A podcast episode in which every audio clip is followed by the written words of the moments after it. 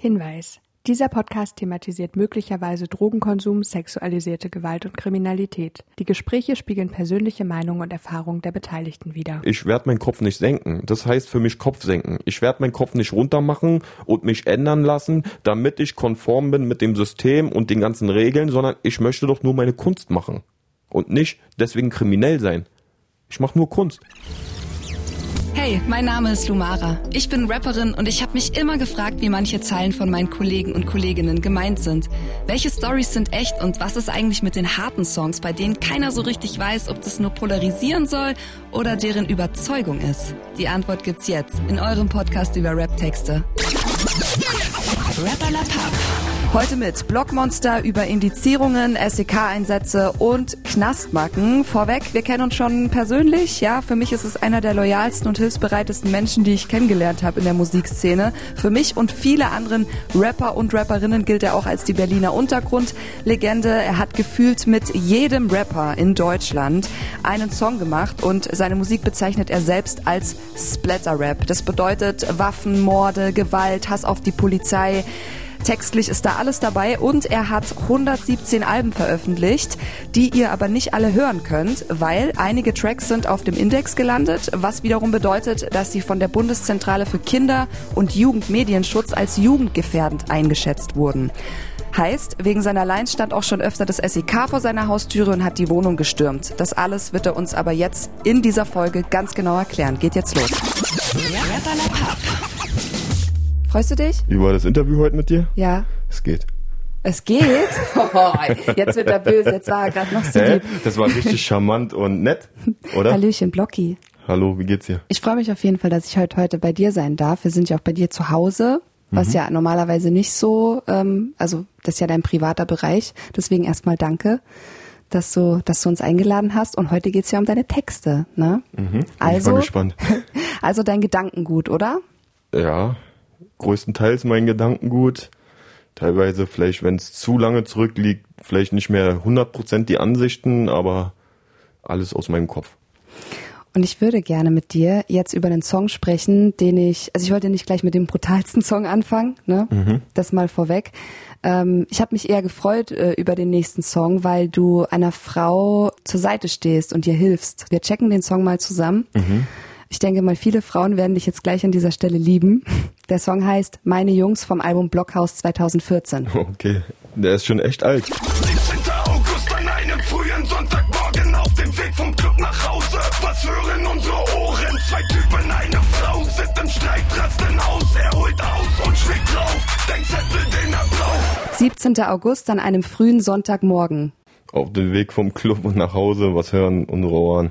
Zwei Typen, eine Frau sind im Streit, rasten aus. Er holt aus und schlägt drauf einen Denkzettel, den er braucht. Ja, das ist noch reimmäßig noch sehr, sage ich mal, sehr standardmäßiges Niveau gewesen, aber bei meinen Texten geht es ja auch nicht um Reimstrukturen groß, sondern eher um die Message und Botschaften, die wir vermitteln und um die Atmosphäre in den Songs. Und es geht ja auch in dem Song jetzt darum, beziehungsweise es geht um eine Heldentat letztendlich, ne? Also du hast ja, Liegt im Auge des Betrachters, aber in unseren Augen war es auf jeden Fall eine Tat, die sein musste, weil magst du die Geschichte mal erzählen, wie sie weitergeht? Weil ich habe bewusst nicht noch mehr Zeilen rausgesucht, weil du erzählst die Geschichte ja in dem Song, das muss ich vorweg noch sagen, aber ich wollte sie gerne von dir hören. Was habt ihr dann gemacht, als ihr, ja, die Frau gesehen habt, die quasi bedroht wird von zwei Männern? Naja, für uns war sowieso klar, also erstmal schwächeres Geschlecht, dann Überzahl und dann schon diese bedrohliche Situation mit an die Wand drücken und äh, rumschreien und ich glaube, ne, damals ist glaube ich auch eine Backpfeife oder sowas geflogen. Das kann ich jetzt nicht mehr genau aus dem Kopf erinnern, aber es war auf jeden Fall schon eine bedrohliche Situation für die Person und ähm, ja, wir haben einen ausgeprägten Gerechtigkeitssinn und deswegen es ist an der Stelle auch egal, ob es jetzt eine Frau gewesen ist. Das hat, war natürlich nochmal noch mal brisanter, weil da, also als Mann gehst du nicht auf eine Frau rauf, so, weißt du, reden kannst du immer so, aber jetzt irgendwie handgreiflich werden, wozu? Das hat es nochmal ein bisschen brisanter am Ende gemacht, aber im Endeffekt, wenn wir denken, dass jemand in einer schwächeren Position ist und unterdrückt wird, dann ist eigentlich egal, wer da steht, egal welche Nationalität oder so, dann helfen wir grundsätzlich. Das ist so in uns drin, das ist so Instinkt, der dann ausgelöst wird, dann helfen wir erstmal, dann geht's vielleicht auch ein bisschen zur Sache, vielleicht schlagen wir auch über die Stränge, aber erstmal wird eingegriffen. Hast du schon mehreren Frauen geholfen? Ich habe schon mehreren Menschen geholfen, ja. Kannst also nicht nur Frauen, ich habe auch unterdrückten, vermeintlichen, in Anführungszeichen, Opfern, wie man so schön sagt, so, oh, der ist schwächer, der ist kleiner oder der hat Brille oder so, deswegen kann man den in der Gruppe jetzt runtermachen. Das sind so Sachen, die ich nicht feier. So, das, das habe ich nie gefeiert, so. Das ist nicht mein Film, so. Deswegen, also, so Leuten helfe ich eigentlich gerne dann. Blocky, du weißt ja, ich bin heute nicht da, um ähm, dich zu verurteilen. Ganz im Gegenteil, du weißt, ich bin selbst Rapperin, schreibe selbst Texte und ähm, ich versuche oder will versuchen zu verstehen, warum du die ein oder andere Zeile geschrieben hast. Und ich hoffe, du bist ehrlich. Wir kommen jetzt zum nächsten Song, weil ich habe so das Gefühl, dass bei dir so der Filter fehlt. Also wenn ich Songs schreibe, dann dann dann denke ich mir immer, ja, das kannst du nicht schreiben, das ist zu krass, ne? Da kriegst du Ärger. Und bei dir habe ich so das Gefühl, da ist da ist einfach kein Filter. Ich finde, das sollte Web auch, also Web ist ja dafür Ja, da, dass du ungefiltert eigentlich deine Meinung sagst. Daher kommt es ja. Ja. Von, sage ich mal, unterdrückten Randgruppen, die nicht anders ihre Meinung äußern konnten, die nicht erhört worden sind, die vom System gar nicht wahrgenommen worden sind und die sich, sage ich mal, über diese Art Sprechgesang, den die entwickelt haben, dann ausdrücken konnten, weil die dadurch Zuhörer bekommen haben aus ihrer eigenen Community. Und da ging es halt darum, wer hat Schlagworte benutzt, welche Sätze sind die, die dir im Kopf ge- hängen geblieben sind. Und da ging es nicht darum, das schön auszuschmücken irgendwie, was heute vielleicht äh, auch äh, eine Kunstform von Web ist und so, dieses ganze krass in Metaphern verpacken oder so, aber Das mag ich auch nicht, da komme ich gar eigentlich nicht drauf war klar. dieses Rap-Ding, dieses straight seine Meinung sagen und einen Fick drauf geben, was andere davon halten, so, ne? Ja. Und davon bin ich eigentlich auch Vertreter, so. Dass ich eigentlich das, was ich ausdrücken will, immer versuche auf den Punkt auch zu bringen. Das habe ich damals auch Savage gesagt. Äh, Wir hatten ähm, über seinen Song Pimp Legionär geredet in der Podcast-Folge. Mhm. Könnt ihr euch gerne mal reinziehen, Leute. Es, äh, es, ging, es ging sehr, sehr krass zur Sache. Ähm, und ich habe ihm damals auch gesagt, das war ja ein sehr sexistischer Song, ne? auch Frauengewalt und so weiter. Und es war nicht der, der Inhalt, der mich jetzt so krass ähm, geflasht hat, sondern es war einfach nur diese Art, wie er es gesagt hat und wie, wie Die brutal. Einstellung und er hat, die- genau, er hat es einfach rausgeballert. Er hat Die einfach Performance, die Art, wie er es performt hat. ja, ne? also ehrlich und einfach so, wie er es, er hat es einfach rausgeballert, ne, also ohne Filter halt so, ne, und das war das, was mich auch an Rap immer übertrieben krass ähm, fasziniert hat. Das ist auch der Grund, warum ich jetzt so mit Schlager und Pop weniger anfangen kann, weil da halt immer alles so verblümt ist und alles ist schön und alles ist positiv und die Welt ist nun mal nicht positiv. Hm. Und deswegen kommen wir jetzt zu deinem nächsten Song Korrupte Welt mit einem guten alten Freund Biteit Zeit, liebe Grüße. vom Album Roboblock 2012. Ich kämpfe bis zum Untergang. Durchlöchert von den Salben dieser Stadt, der ist korrupt und fürchtet sich vor meinen Alben. Würde mich so gern ausschalten.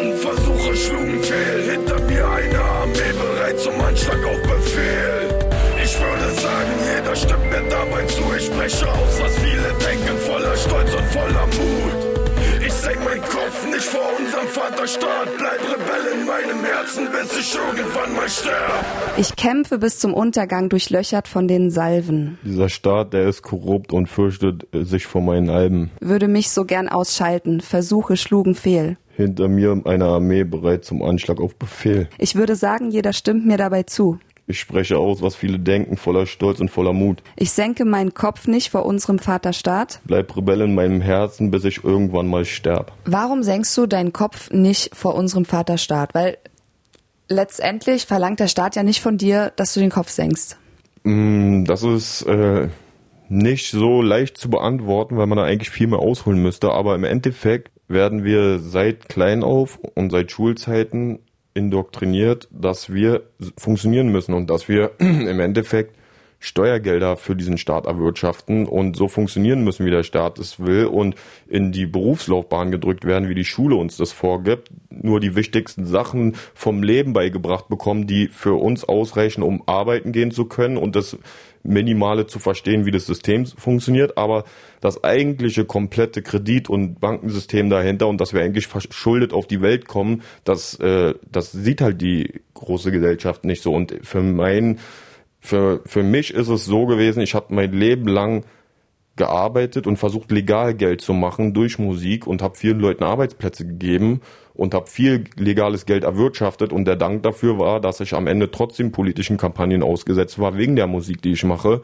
dass sie achtmal mit einer SEK kamen, mir alles zerstört haben, dass sie mir meine Musik verboten haben, dass sie das unter Strafrecht gesetzt haben. Und ich insgesamt in meiner Karriere jetzt 27 Mal vor Gericht war wegen meiner Musik und das alles zahlen durfte und jeden Einsatz zahlen durfte und alles und ich dann mich frage, warum erwirtschafte ich für diesen Staat fast 50 Prozent Steuern so von meinen Abgaben und warum werden damit Polizeieinsätze bei mir dann finanziert, wo ich dann systematisch kaputt gemacht werden soll. Und das ist für mich, ich senke nicht mein Haupt von Staat, das würde nämlich bedeuten, ich gebe nach so einer Drangsalierung auf und höre auf, Musik zu machen. Das ist ja wahrscheinlich das Ziel gewesen, warum acht SEK-Einsätze bei jemandem passieren, der offensichtlich nur Musik macht und seine Meinung öffentlich äußert. Und aufgeben würde heißen, den Kopf senken. Und ich mache weiter, auch wenn ich weiter irgendwelchen Repressalien ausgesetzt bin. Das heißt, ich werde meinen Kopf niemals senken. Und das heißt eigentlich diese Textzeile meiner Meinung nach. Danke für die Erklärung. Wir kommen mal nochmal zurück zum Text. Du sagst bereit zum Anschlag auf Befehl. Ich wurde ein bisschen getriggert dadurch. Ich habe ähm, damals am 9. Oktober, als der Anschlag auf die Synagoge in Halle war, ähm, moderiert an dem Tag. Ähm, das heißt, ich war quasi vor Ort und nicht weit weg, als der Anschlag passiert ist. Und ähm, ich habe gemerkt, dass die Leute mega Angst hatten. Ne? Also äh, einschließlich ich. Ähm, also ich stand wirklich da und dachte mir, okay, alles klar, äh, ich muss jetzt hier durchsagen, dass niemand das Haus verlassen darf und so weiter. Was meintest du mit bereit zum Anschlag auf Befehl? Weil das ist ja schon, also Anschlag ist ja schon ein sehr krasses Wort. Also Anschlag ist in dieser Webkosmos natürlich auch ein Schlagwort, was wir benutzen, was das Ganze einfach viel dramatischer darstellen soll, als es vielleicht auch gemeint ist an der Stelle es heißt einfach nur, dass die Art Musik, die ich mache, natürlich auch äh, eine Hörerschaft mit sich zieht und die vielleicht die gleichen Ansichten wie ich haben über das Leben oder wie ein Mann sich zu verhalten hat oder wie man sich nach außen geben soll und wir machen die Musik ja auch nicht erst seit ein, zwei Jahren. Wir machen das ja jetzt seit 16 Jahren durchgängig mit dieser Hirntodbewegung und haben halt sehr viele Anhänger und dieser Satz sollte eigentlich nur symbolisieren, dass wir eine starke Bewegung haben, eine starke Fangemeinde haben, die an uns glauben und die, egal ob wir verurteilt werden von anderen Stellen oder runtergemacht werden von anderen Stellen, trotzdem an das glaubt, was wir für Werte vermitteln. Aber es gibt ja auch Leute oder sagen wir mal auch die Polizei oder der Staat, die genau eben solche Texte äh, in den falschen Hals kriegen und dann eben genau deswegen bei dir vor der Türe stehen. Deswegen checken wir jetzt deinen nächsten Song, Faxen mit den Jungs, zusammen mit Sido und Hayat auf deinem Album Roboblock 2012 weil das Leben halt so ist. Ich rede nicht von Sonnenschein, wenn's andauernd nur pisst. Ich hab ein Jahresabo vor dem deutschen Landgericht. Doch es wird sich nicht verändern, weil ihr mich nicht unterdrückt. Ich boxe mich durchs Leben, weil das Leben halt so ist. Ich rede nicht von Sonnenschein, wenn's andauernd nur pisst. Ich hab ein Jahresabo vor dem deutschen Landgericht. Doch es wird sich nichts verändern, weil ihr mich nicht unterdrückt. Warum pisst es andauernd nur? Warum hast du das geschrieben? Naja, ich sehe mich in dieser ganzen Webkultur, Deutsch-Webkultur, sehe ich mich so ein bisschen als Gegenspieler zu dieser ganzen Mainstream-Musik, die halt sehr viel partylastig ist, feierlastig, mhm. sehr viel dieses typische Rap-Klischee erfüllen. Ich habe Geld, ich habe Frauen, ich habe dicke Autos, ich habe dicke Ketten ja. und kann mir alles leisten, was ich will und machen, was ich will. Und ich sag einfach mal so, wie es ist. Äh, als Rapper hast du es ganz schwer, reich zu werden. Es ist nicht so, dass jeder Rapper auf einmal dicke Autos fahren kann, weil viele Leute sich die dann nur leihen für ihre Videos oder einen Kumpel fragen oder da mal nachfragen und das dann halt alles gut ins Video passt für diese Art Musik, die sie machen. Aber dafür stehe ich nicht mit meiner Musik. Ich bin der Meinung, wir sollten den Leuten nicht nur zeigen, dass die ganze Welt Friede, Freude, Eierkuchen ist und alles so Party ist, gerade wenn wir sehen, was aktuell auf der ganzen Welt so passiert, wie schlimm diese ganze Welt ist, dann kann man da nicht einfach nur wegschauen, indem man sagt, ey, ich mach Partymusik an und feier mein Leben da drauf, wir sind so reich, wir sind so toll alle, weil die Gesellschaft geht gerade den Berg hinab so. Und ich bin der Meinung, wir sollten den Leuten auch den Spiegel vorhalten und auch Themen ansprechen, die nicht so medial präsent sind oder die, worauf Leute vielleicht gar nicht so eine Lust haben, darüber nachzudenken, weil sie halt doch wichtig sind für unsere Gesellschaft. Und deswegen sage ich, es ist nicht nur Sonnenschein, sondern meine Musik ist für, für, den, für die Regentage gedacht. Ne? Fürs Nachdenken, für sich mal Gedanken über das System machen, für Gedanken über sich selber machen, vielleicht über Gedanken machen, wie, wie läuft gerade alles in der Gesellschaft ab, wie kann ich meinen Teil dazu beitragen, das besser zu machen, indem ich mich anders verhalte als vielleicht der Mainstream und alles nur mitmache, was gerade angesagt ist Pop, äh, in der Popkultur oder wie kann ich vielleicht doch Werte vermitteln. Und durch Party machen ist für mich nicht Werte vermitteln. Bin ich deiner Meinung? Eins zu eins. Du weißt ja, ich habe, ähm, ich mache jetzt auch nicht unbedingt Mainstream-Musik. Ich habe auch schon oft Sachen gemacht, wo man einfach auch mal nachdenken kann über sich selbst. Und mir schreiben auch ganz viele, dass sich viel verändert hat und so. Das kennst du bestimmt auch, ne? Wenn dir Leute sowas schreiben, das ist ja auch ein schönes Gefühl.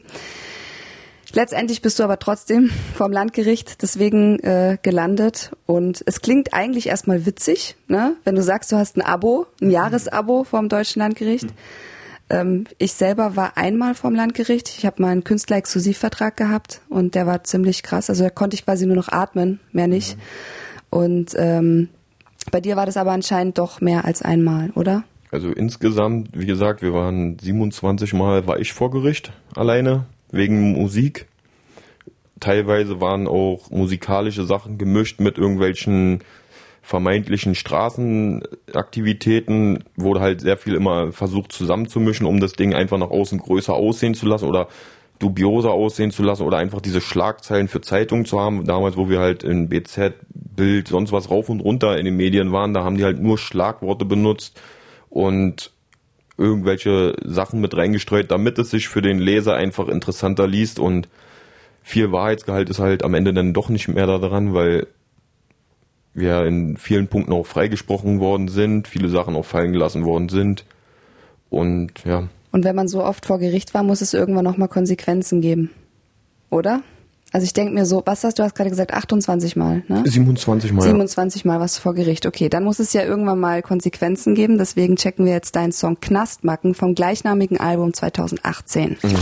Alle meine Jungs bekommen Knastbacken, JVA Intensivtäter, die nicht abkacken. Immer wieder Hinterhöfe Ware abpacken. Leider gibt es Ratten, weshalb Bonus manchmal schnappen oder manche Freunde abkratzen.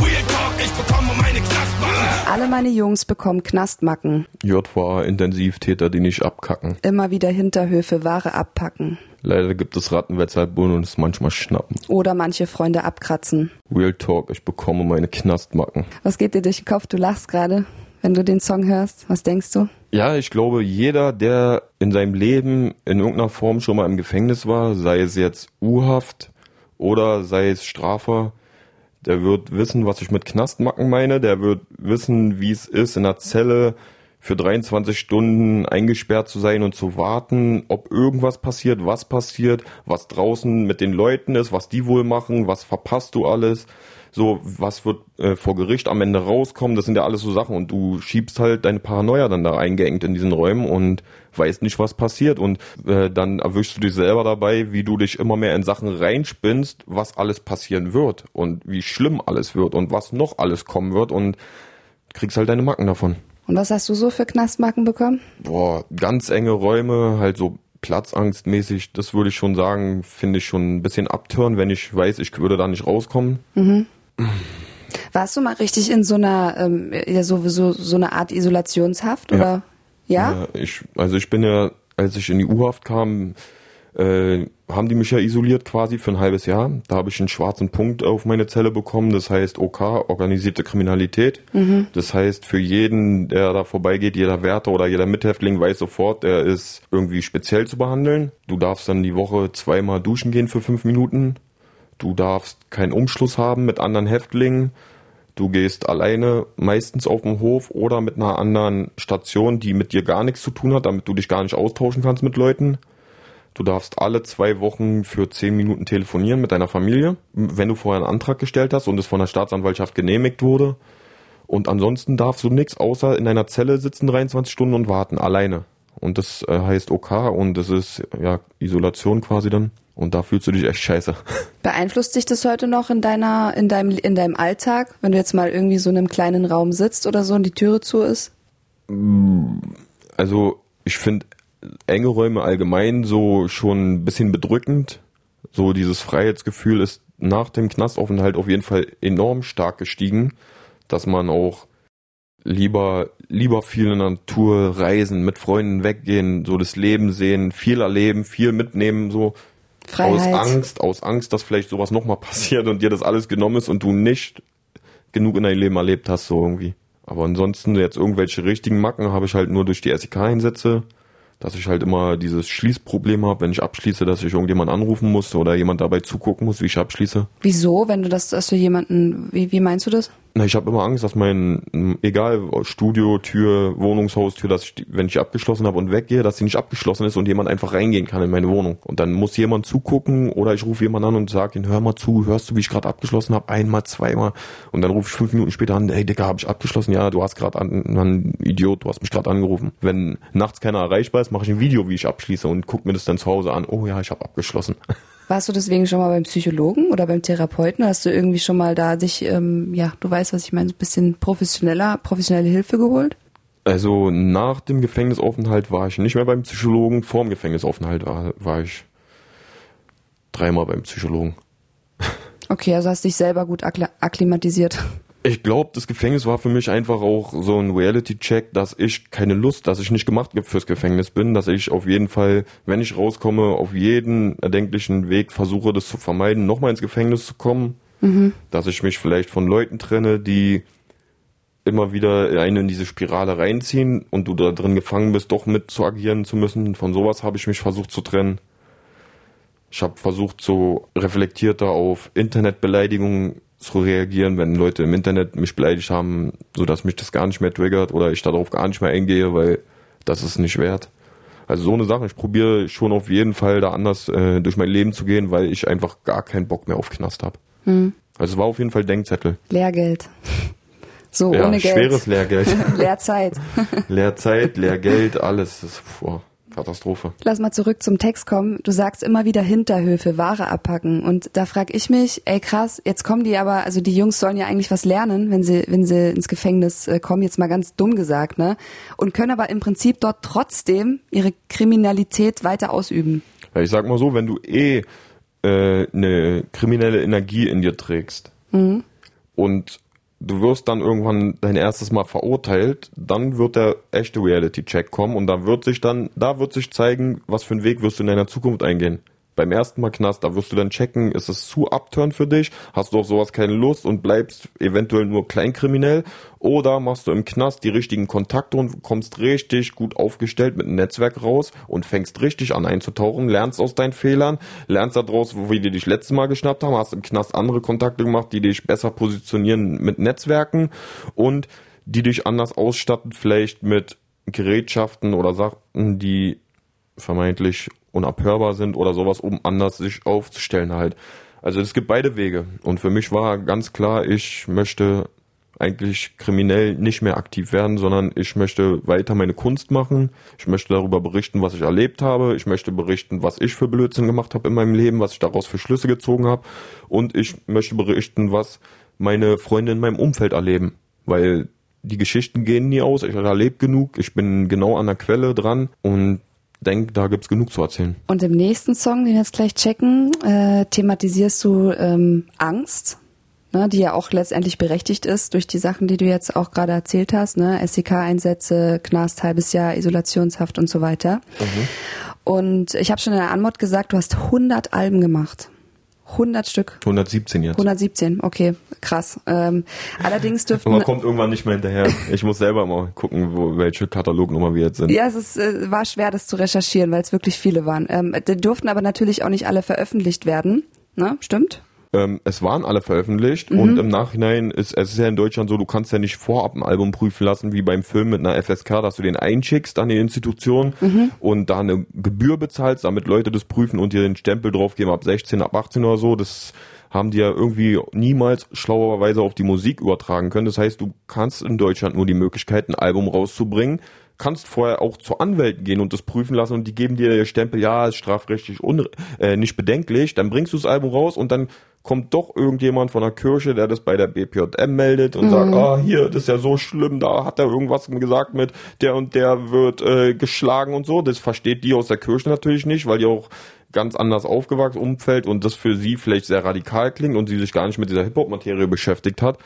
Aber landet halt bei der BPJM, die wird automatisch aktiv und wenn sowas da landet, finden die irgendwas, worauf die es indizieren und erst dann ist es dann halt bedenklich, dann darfst du nicht mehr bewerben. Wenn es Liste B kommen sollte, dann ist es sogar strafrechtlich relevant und es wird zur Polizei geschickt in Folge mit einer Hausdurchsuchung, Beschlagnahmung und sowas mhm. und finanziellen Repressalien und ja, das ist eigentlich ein großes Manko in Deutschland, dass sie das nie hinbekommen haben, eine vorher sage ich mal, die Möglichkeit einzuräumen, dass du genauso für 180 Euro beispielsweise deine CD an die BPJM schon schickst und sagst, hier, hört euch die doch vor Release an, sagt mir, was euch stört, wir nehmen das gerne runter, wir haben doch gar keinen Bock, Ärger mit euch zu haben. So, wir wollen doch einfach nur ordentliches, sauberes Geschäft machen um legales Geld zu erwirtschaften, auch für diesen Staat. So, dann gibt uns doch die Möglichkeit, das in diesem Rahmen ordnungsgemäß zu machen. Aber da, diese Möglichkeit hat man halt nicht. Du bringst raus und erst danach sagen die auf einmal, nein, nein, nein, das darfst du aber nicht, weil man sich halt in einer Grauzone be be bewegt, die nicht wirklich definiert wurde. Hm. Und genau darüber rappst du auch. In deinem nächsten Song, zusammen mit deinem Kollegen Schwarz, mhm. ähm, auf dem Album ähm, Hirntod 100 aus dem Jahr 2016. Der Song heißt Flashbacks. Mhm. Immer wenn es klingelt, hab ich vor mir einen Flashback. Wie Bullen wiederkommen wegen einem Rap-Track. Sie mich ersticken und dann nehmen sie mein Dreck weg. Immer diese Angst, immer diese Flashback. Immer wenn es klingelt, habe ich vor mir einen Flashback wie Bullen wiederkommen wegen einem Rap-Track. Sie mich erst ficken und dann nehmen sie meinen Track weg. Immer diese Angst, immer diese Flashbacks. Und Angst ist ja ein sehr starkes Gefühl. Ich habe generell schon in den letzten äh, Stunden, seitdem ich jetzt hier bin, gemerkt, dass du eigentlich ein sehr gefühlvoller Mensch bist. Deswegen frage ich mich, warum du das immer wieder riskiert hast, dass sie vor deiner Türe stehen, wenn du doch eigentlich Angst hast. Ja, Angst ist letztendlich nur ein Gefühl. Und Angst kannst du auch überwinden oder dich damit abfinden. Aber meine Kunst ist meine Lebenseinstellung. Und ich als Künstler möchte mir nicht vorschreiben lassen, was ich machen darf in meiner Kunstform, und was ich nicht machen darf und was strafrechtlich relevant ist und was nicht, weil wir leben immer noch in Deutschland, wir haben, wir haben Grundgesetze, wir haben eine Demokratie, ich darf in Deutschland freie Meinungsäußerung betreiben, angeblich, dann möchte ich also auch in Deutschland meine Musik als Künstler machen, wie ich möchte, ohne dafür vorverurteilt zu werden oder, oder irgendwie kriminalisiert zu werden, weil ich Musik mache. So, und deswegen, ob ich Angst habe, dass die Polizei wiederkommt? Natürlich. Ich habe keine Lust auf SEK-Einsatz und ich habe auch keine Lust, einfach wegen Musik verprügelt zu werden oder dass meine Wohnung kaputt gemacht wird. Wegen Musik. Deswegen, das möchte keiner. Aber deswegen möchte ich mir auch nicht meine Kunst verbieten lassen. Und deswegen ist es dieser schmale Grat, den man halt geht, diesen Kompromiss zu finden, mache ich weiter oder lasse ich mich verbiegen? Und wie ich anfangs oder wie wir selber hier rausgefunden haben, ich werde meinen Kopf nicht senken. Das heißt für mich Kopf senken. Ich werde meinen Kopf nicht runter machen und mich ändern lassen, damit ich konform bin mit dem System und den ganzen Regeln, sondern ich möchte doch nur meine Kunst machen und nicht deswegen kriminell sein. Ich mache nur Kunst. Ja, aber du machst ja auch Kunst, die dich in Schwierigkeiten bringt. Und wenn ich ehrlich bin, ich hätte da keinen Bock drauf. So irgendwann, ich, ich weiß ich nicht, würde glaube ich einfach aufgeben. Das wäre mir zu krass mit Polizei und allem. Aber man muss dazu auch sagen, dass wir, sage ich mal, die letzten Jahre, also jetzt seit sechs, sieben Jahren auch wirklich äh, mit der Polizei keine Konflikte mehr hatten.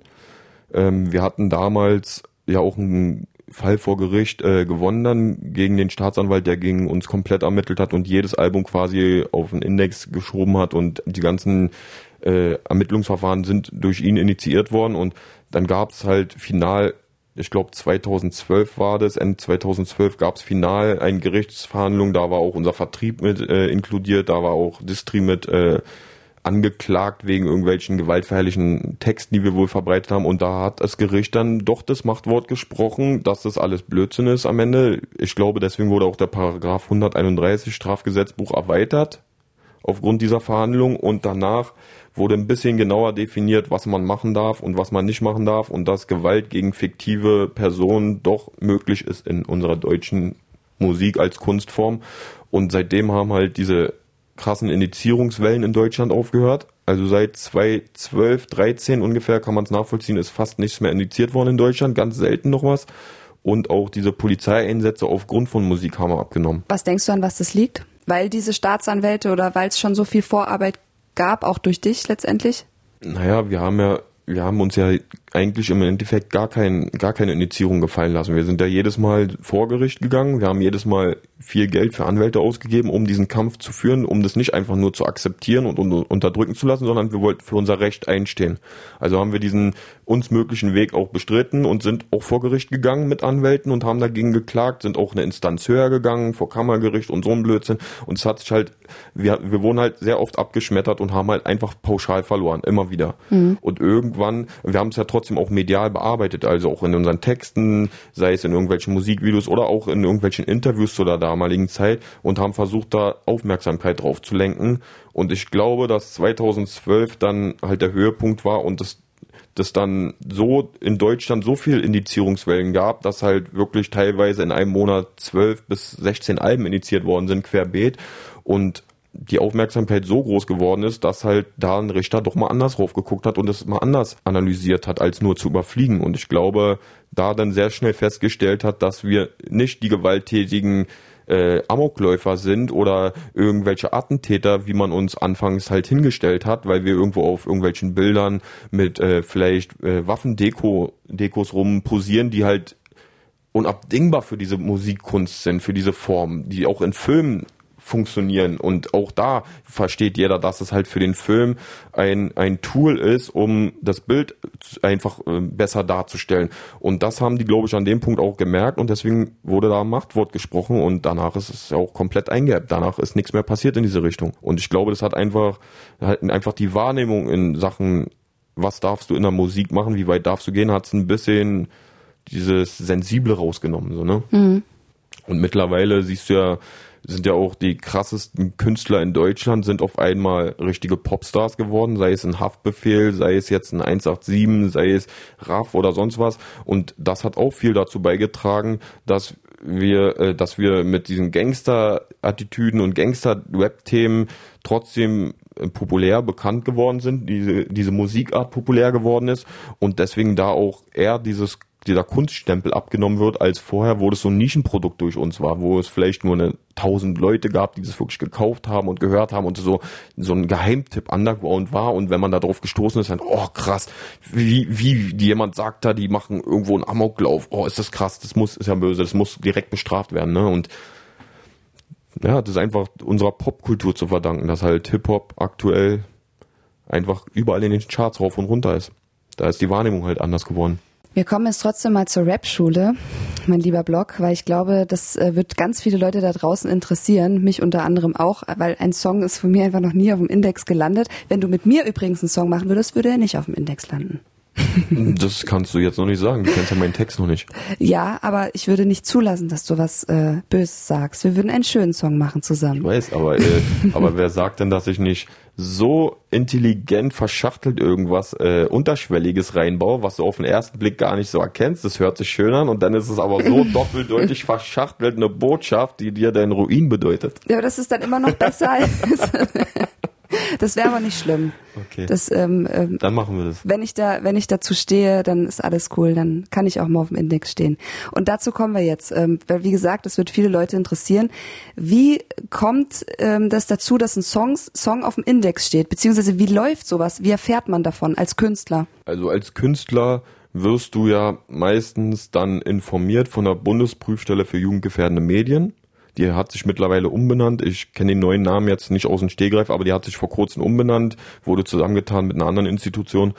Auf jeden Fall hast du dann Post von denen bekommen, da die meistens unfähig waren, den Künstler zu ermitteln, aus welchem Grund auch immer, sind Briefe teilweise bei falschen Künstlern angekommen, sind Briefe teilweise bei irgendwelchen Presswerken angekommen oder bei Vertrieben. Auf also auf jeden Fall sind die da nicht so schlau vorgegangen. Die Briefe sind dann letztendlich trotzdem bei mir gelandet. Da drin wird dir dann vorgeworfen, es geht um die, dieses und dieses Album, es wurde an dem und dem Tag eingereicht zur Überprüfung. Wir haben uns das Album angeguckt und äh, äh, folgende Songtitel vom Album sind äh, bedenkenswert aufgrund folgender Textzeilen. Dann schreiben die den kompletten Text runter. Im Endeffekt kriegst du deine ganzen Lyrics ausgedruckt mhm. und, sag, und dann steht daneben warum und was und wie, dann wird es genau begründet, was für dich, wenn du es liest, erstmal sehr weit an den Haaren herbeigezogen ist, weil du eigentlich für alles irgendwie eine plausible Begründung hast, aber die nehmen wirklich alles sehr wortwörtlich und alles ist für die sehr gefährlich und ja, also so. es gibt keinen Interpretationsraum. Nee. Äh, Raum. Hm. Und äh, die Leute, die dann das interpretieren, du hast dann die Möglichkeit, Einspruch zu erheben innerhalb von zwei Wochen und die Möglichkeit, entweder vom Gremium vorzusprechen, privat oder schriftlichen Einspruch zu erheben, um dich zu erklären. Und wir haben meistens einen schriftlichen Einwand äh, gemacht, haben dann alles, äh, den auch genau runter runtergerattert, was unsere äh, Gegenargumente dazu sind, wurde trotzdem ignoriert und dann meistens trotzdem initiiert. Wenn die dann der Meinung sind, wie gesagt, dass es nicht nur Liste A ist vom Index, sondern auf Liste B ist und damit auch Jugend, also strafrechtlich relevant, dann wird es im Anschluss direkt zur Polizei geschickt, die dann ermittelt, wo wurde es hergestellt, werden dann dort Hausdurchsuchungen machen, dann werden die PCs mitgenommen, womit es hergestellt wurde, teilweise auch Studioequipment wie Mikrofone, Boxen und sowas, weil es ja zur Herstellung von einer verbotenen Sache diente und das muss mit vernichtet werden.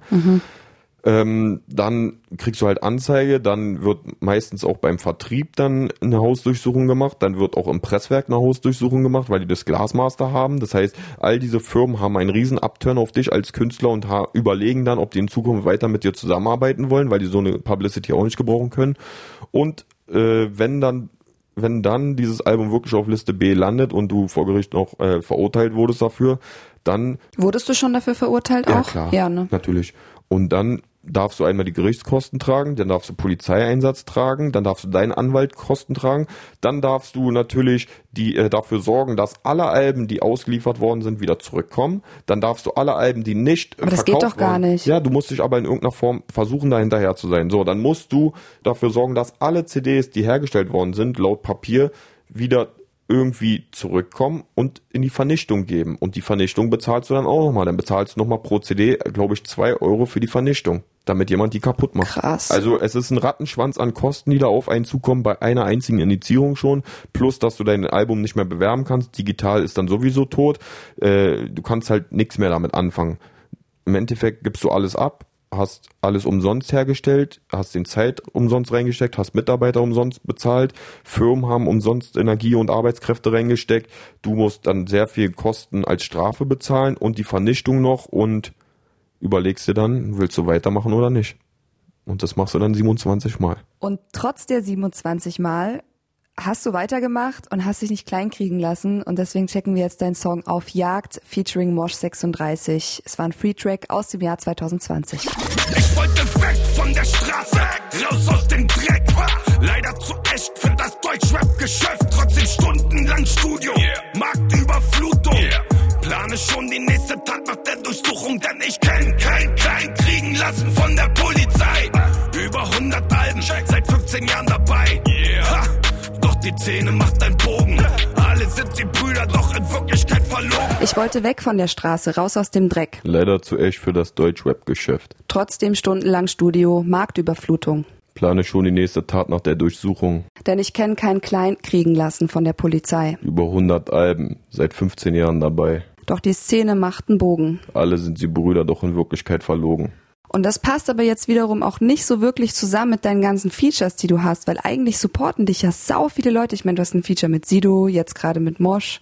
Ähm, wie, wie kommst du dann trotzdem auf die Idee, dass du halt irgendwie denkst, dass die dir keinen Respekt zollen? Ähm, es gibt Ausnahmen, natürlich. Und ich habe bestimmt in meiner Karriere, weil ich jetzt seit 16 Jahren aktiv Musik mache als Blockmonster, äh, habe ich natürlich mit diversen Leuten gefeatured über die Jahre, weil ich halt immer noch am äh, Ball so bin so und versuche auch immer noch äh, irgendwie mit Leuten zusammenzuarbeiten, weil ich zusammenarbeiten mag, weil ich diese diese äh, dass zwei Welten aufeinandertreffen und man guckt, was äh, aus diesem Crossover rauskommt und wie man auch seine Fanbases zusammenmischen kann, weil das immer nur förderlich für beide sein kann und nicht dieses was halt viele haben, ey, wenn ich denen jetzt meine Aufmerksamkeit gebe, und der, dann verliere ich ja dadurch. Du verlierst nichts, Digga. Du kannst nie was verlieren, wenn du mit jemandem arbeitest. Warum, warum will, denkst du, dass du dadurch irgendwie an Fame verlierst oder das ist einfach nur dieses, man gönnt halt Leuten nicht irgendwie auf einer Welle mitzuschwimmen. Oder man nimmt sich einfach nicht die Zeit.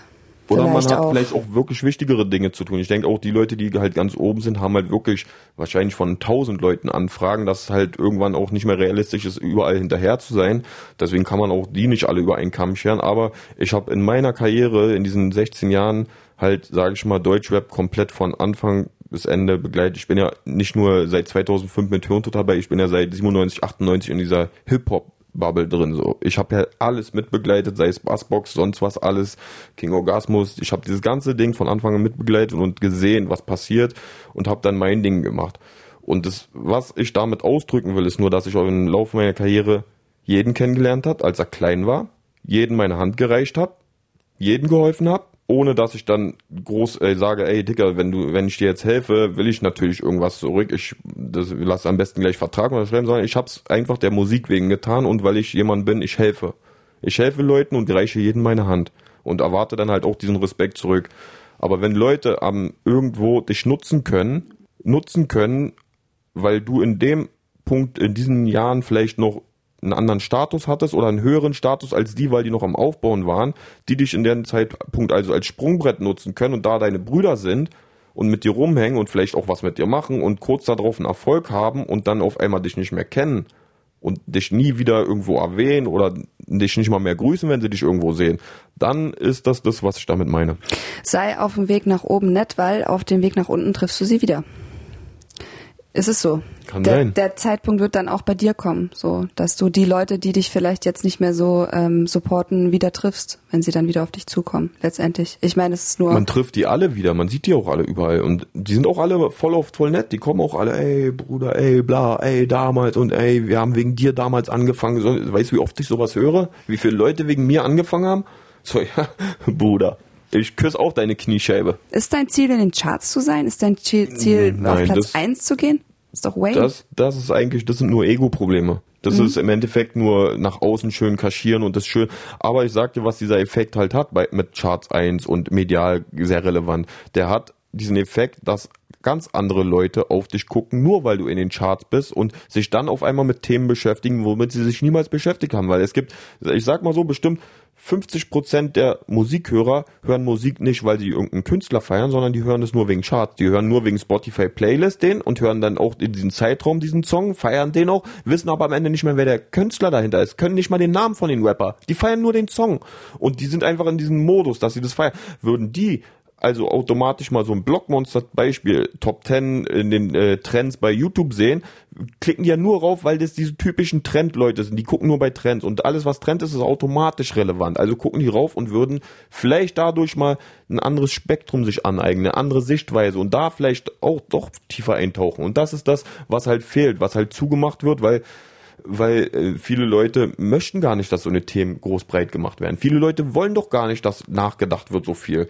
Es ist doch viel besser, wenn konsumiert wird, zufrieden ist, Playstation gespielt wird, irgendwelche äh, Berlin Tag und Nacht geguckt wird, gar nicht so viel Kritik ausgeübt wird, sondern du bist zufrieden mit deinem Leben. Du kommst nach deiner Arbeit nach Hause, hast dein Geld verdient, gibst die Hälfte davon an den Staat ab, kannst dafür aber Berlin Tag und Nacht gucken und tausend andere Sachen, die dich verblöden lassen, aber du bist happy zu Hause und denkst so, ah geil, mir geht's besser als denen, wie es mir gezeigt wird und akzeptierst somit dein ganzes Leben, wie es ist und wirst niemals dich wirklich besser oder erweitern, so mental, charaktermäßig, finanziell, Wohnsituation. Es wird ja, halt so bleiben bei den Großteil der Menschen, ne?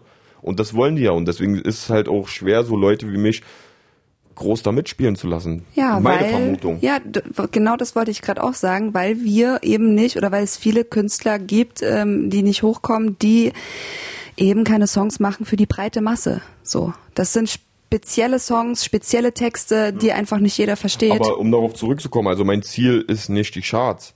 Die Charts sind nur ein Tool, um seine, Mhm. seine Message anders zu verbreiten. Mein Ziel ist wirklich, ich habe so einen Drang, wenn ich irgendwann sterben sollte, hoffentlich in ganz langer Ferne so, wenn ich irgendwann mal sterben sollte, will ich was hinterlassen haben. Ich will dieses, ich weiß nicht, das muss auch was Größeres sein, als nur dieses Hirntod CDs, Alben rausbringen. Ich denke, da ist noch irgendwas, was noch kommen wird in meiner Zukunft, weil wo ich mit der Musik drauf aufbauen werde, was das ganze Ding aber nochmal in andere Dimensionen hebt, wo ich einfach wirklich auch meine Ansichten ganz anders verbreiten kann. Und dafür sind wir doch hier und weil es jetzt die ganze Zeit äh, irgendwie super ernst war, kommen wir jetzt zu einem Love-Song von dir. Okay. Wir haben sehr, sehr lange gesucht, lieber Blog, und sind fündig geworden. Zusammen mit KDM Shay hast du den Song ähm, Ich liebe sie gemacht. 2018 war das vom Album Ein Dadasch kommt selten allein. Liebe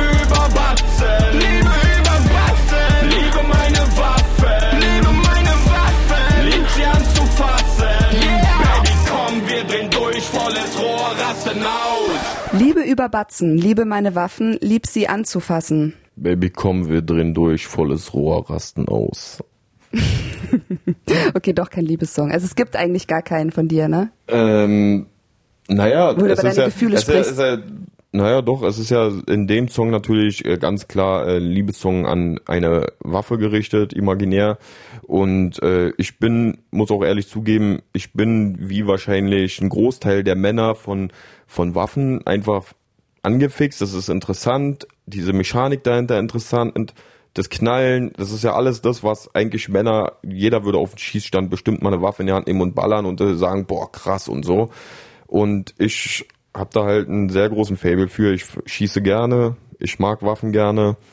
Der Grund, warum Waffen da sind, ist vielleicht dann nicht so positiv, aber nichtsdestotrotz finde ich einfach diese Erfindung trotzdem sehr krass. Aber du triggerst ja trotzdem auch Leute damit. Jetzt stell dir mal vor, jemand hat eh schon irgendwie so den, fühlt sich so ein bisschen schon innerlich hingezogen zu Waffen, hört dann deinen Song und, und kauft sich dann deswegen eine Waffe deswegen. Weißt du, was ich meine? Kann ja Ja. sein, dass du Leute damit triggerst. Also er kann sich sicherlich irgendwo, wenn er 18 ist, irgendwo eine Soft-Air-Waffe kaufen oder eine Gaspistole mit Ausweis und sowas. Das kriegt er bestimmt hin, aber er wird nicht die Möglichkeit haben, in Deutschland so auf ganz normalen Weg eine scharfe Waffe zu besorgen. Dafür sind wir gar nicht das Land. Dafür haben wir viel zu scharfe Waffengesetze. Auch schützenvereinmäßig wird er ganz anders überprüft, darf keine Vorstrafen haben, würde also demnach erstmal rein vom Legalen her gar nicht an die Möglichkeit kommen, überhaupt mit sowas rumzuhantieren. Dass es natürlich dann immer dubiose Wege gibt, um sich an äh, Sachen zu beschaffen. Das hast du in jedem Land, das wirst du niemals unterdrücken können.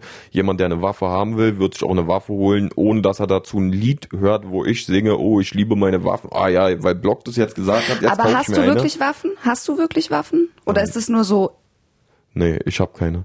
Ich brauche keine Waffen. Also das ist wirklich dieses, ich, ich habe eine Faszination für Waffen, ich gucke mir viele Dokus an, ich habe, wenn ich Ausland bin, Amerika oder so, gehe ich auf Schießstände und schieß auch. Ich finde das alles sehr spannend, aber ich weiß auch, wie verheerend sowas sein kann und dass man mit sowas nicht rumspielen hat und jemand, der eine Waffe bei sich zu Hause hat, wird die früher oder später benutzen, in was für einer Situation auch immer, sei es, er ist vielleicht auf Drogen, auf Alkohol, ist einfach so vielleicht schon jemand, der an einer kurzen Zündschnur ist oder Choleriker ist, dann könnte auch der kleinste Streit irgendwann ausreichen, dass er dann in dieser Machtposition sich fühlt, ich habe ja die Waffe, wenn damit bin ich sowieso überlegen und Hast du eine Waffe, benutzt du die. Rennst du auf der Straße rum mit einem Messer und kommst in eine Streitsituation, ziehst du das Messer automatisch, weil du weißt, du hast was, was dich beschützt. Deswegen ist auch meine Empfehlung an jeden, Waffen nicht gut, also Schusswaffen sowieso nicht, aber auch sowas wie Stichwaffen, Schlagringe, Totschläger, sowas trägt man nicht mit sich, weil die Gefahr zu groß ist, dass du viel schneller in einem Streitgespräch das siehst, weil du dich überlegen fühlst, plus was danach dann an äh, Nachwirkungen ist, wenn du jemanden mit einer Waffe verletzt, du weißt ja nie, wenn du ein Messer hast, kannst du damit ja nicht umgehen automatisch. Und selbst wenn du damit umgehen könntest, heißt es nicht, dass der Gegenüber sich äh, so regelkonform bewegt in einem Straßenkampf, dass du den nicht lebensgefährlich verletzen kannst, in die Niere, in Lunge, sonst was, und der direkt stirbt. Das heißt, mit so einer Last will also gar keiner rumrennen, jemanden getötet zu haben. Ich würde immer auf Waffen verzichten, wenn es geht. also ist es schon ein bisschen auch ein Image. Das Blockmonster ist ganz klar auch ein Image. Also äh, ich sag, äh, ich sag ja nicht, dass ich 24 Stunden auf diesen Modus bin oder so. Das ist meine Musik. Das Blockmonster ist mein Musiker-Image, wo ich auch sagen kann, was ich möchte, wo ich machen kann, was ich möchte, aber trotzdem mit meiner Meinung ja dahinter stehe, was ich sage. Aber ich kann mich halt anders präsentieren, wie sich auch in Arnold Schwarzenegger in Terminator als Roboter-Killermaschine präsentieren kann, der ein Polizeipräsidium rennt und äh, sich da als Filmfigur auslebt, ist Blockmonster eine Filmfigur in meinen Augen, weil meine Musik ist ja auch sehr filmisch angelehnt. Ich habe immer sehr, sehr äh, stark aus, äh, produzierte Soundtrack-Musik fast schon drunter, die nicht einfach nur ein Rap-Loop ist, sondern schon Soundtrack-Charakter hat, sehr viel Atmosphäre aufbaut, ich sehr viel mit Adlibs und mit irgendwelchen Effekten arbeite, um einfach ein Gesamtbild wie eine Art Film aufzubauen. Und das ist auch meine Musik. Meine Musik ist Film. Du den sagst auch ausmachen Splatter, ne? kannst, So den- Splatterfilm. ja, Eher. Splatter, Straße, was auch immer. Das ist ja auch mittlerweile über die Jahre haben wir alles auch bedient so. Aber es geht schon eher so in diese Horror-Splatter-Richtung.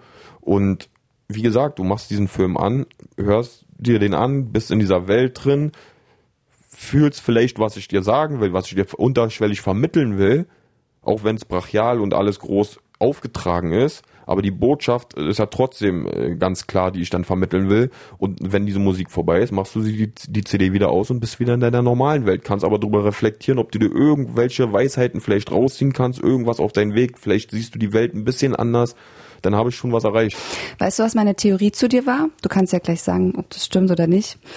Ich dachte mir, hm, als ich deine Texte und deine Songs gehört habe, auch schon damals, das macht er vielleicht auch so ein bisschen, um die Polizei zu ärgern. So ein bisschen trotz. Also ich, ich würde es vielleicht auch machen. Ich bin auch so ein kleiner Rebell und ich würde mir dann auch irgendwann denken, okay, jetzt zeige ich es euch richtig. Jetzt, jetzt hau ich erst richtig auf Kacke. Ist das so bei dir? es war bestimmt damals großer ausschlaggebender Punkt, dass wir nach der ersten äh, Razzia gesagt haben, ey, auf gar keinen Fall, das können die mit uns nicht machen. Wie die haben uns zusammengeschlagen, wie die haben alles, auf gar keinen Fall. Wir sind sofort ins Studio gegangen, haben diese CD im Fadenkreuz aufgenommen, wo wir komplett dieses ganze Thema rauf und runter auseinandergenommen haben, wie die uns aufgelaut haben, wie die uns geschlagen haben. Dazu eine DVD produziert, die irgendwie nie rauskam, die liegt immer noch rum, aber also wir haben wir haben dann gesagt, jetzt erst recht. Das war für uns nicht genau dieser Punkt, nicht den Kopf in den Sand stecken, sondern Brust raus und erst recht. Wir machen genau das weiter, weswegen die uns verbieten wollen. Wir machen genau das weiter, weil wir ja anscheinend irgendeinen Nerv getroffen haben, der die stört. Und jetzt kommen wir zum Ende dieses wundervollen Podcasts. Ich hoffe, dir hat's gefallen. Ich hoffe, es war angenehm. Ja, war sehr entspannt auf jeden Fall. Und jetzt möchte ich von dir wissen, würdest du deine Musik, dein Rap, deine Texte, deine Kunst selbst als Poesie vom MC wo man was lernen kann, wie du schon selber gerade gesagt hast, einschätzen oder als Rapperlapap, also so Representer, Angeber, Proll, nicht ernstzunehmender Shit, nee. so. Eine also, Minute hast du Zeit. Eine Minute, das ist Poesie, fertig. Was soll man da eine Minute reden? Ich ich bin kein Poser, ich habe in meinen Videos keine, äh, keine halbnackten Frauen drin, ich habe in meinen Videos keine dicken Autos, ich trage keine Ketten, ich trage keinen Schmuck, ich kaufe mir keine teuren Designersachen.